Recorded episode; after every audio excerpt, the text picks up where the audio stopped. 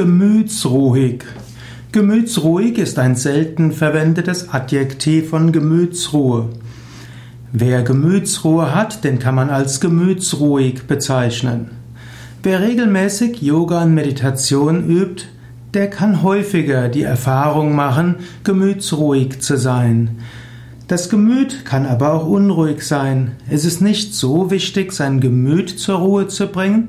Wichtiger ist zu erkennen, dass es tief in dir etwas gibt, was tiefer ist als das Gemüt. Du bist weder der Körper noch das Gemüt, also die Psyche. Du bist reines Bewusstsein, eins mit der Weltenseele. Wenn es dir gelingt, dein Bewusstsein immer wieder abzuziehen von den Geschehnissen der äußeren Welt, des Körpers und des Gemütes, dann findest du eine Gemütsruhe, die eine tiefere Grundlage hat als das Gemüt selbst.